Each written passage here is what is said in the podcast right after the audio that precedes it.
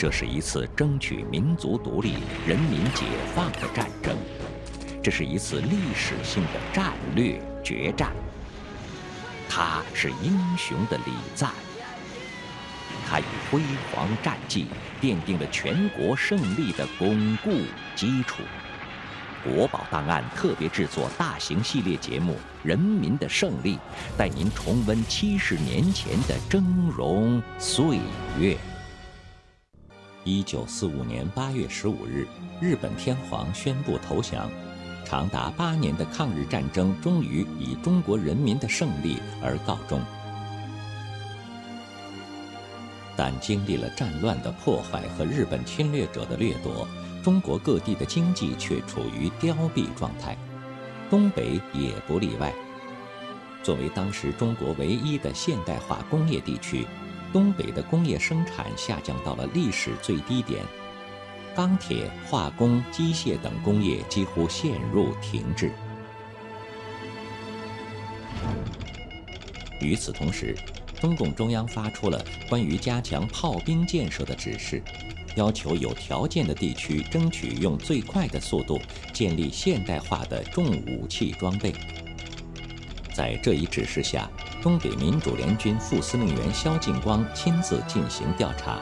发现大连这个港口城市不但交通便利，还有较好的工业基础。因此，中共中央东北局和华东局决定利用大连原有的工业基础，在这里建立军工生产基地。一九四七年七月，大连建新公司成立，这是中国共产党历史上规模最大、现代化程度最高的大型兵工联合企业。主要生产其他解放区无法生产，但在解放战争的阵地攻坚战中迫切需要的七五口径炮弹，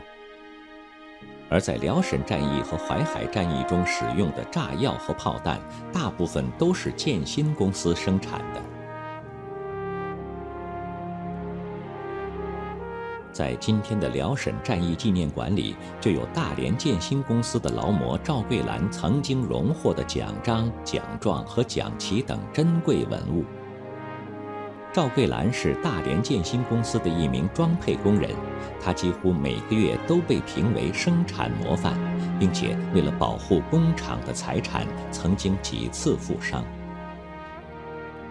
也正是在无数劳模的努力下。在东北解放战争中，东北解放区生产煤炭一千六百六十七万吨，恢复建立发电厂六十四个，建立军工生产基地九个，兵工厂七十四个，为赢得东北解放战争的胜利提供了可靠的物资保证。事实上，在各解放区，由于国民党进行了严酷的经济封锁。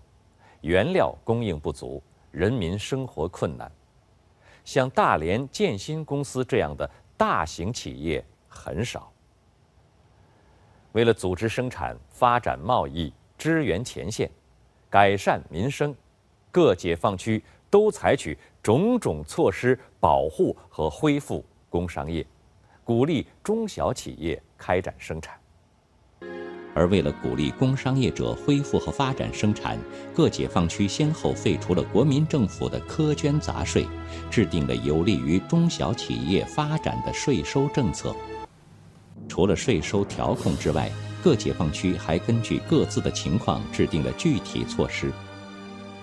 比如向工商业者发放低息贷款，提供厂房，组织货源，改善交通运输。委托加工订货，实行产品包销等等。这些政策的出台，大大打消了工商业者的顾虑，他们纷纷走出家门，领取营业牌照，恢复生产。许多城市在解放后都迎来了工商业的大发展，比如当时的大连县掀起了开办工厂的热潮。仅1948年，就为将近2万七千人解决了就业问题。而哈尔滨在解放后不到两年的时间里，工业和商业的开业户数分别由四千多户和三千多户，各增至约一万户。洛阳的私营商业，一九四八年才只有三百二十九家，一九四九年就已经发展到了两千九百一十八家。各解放区工商业的恢复，促进了解放区经济的发展，增加了解放区的财政收入。大量物资源源不断地从解放区运到三大战役的最前线。为解放战争的胜利做出了重要贡献。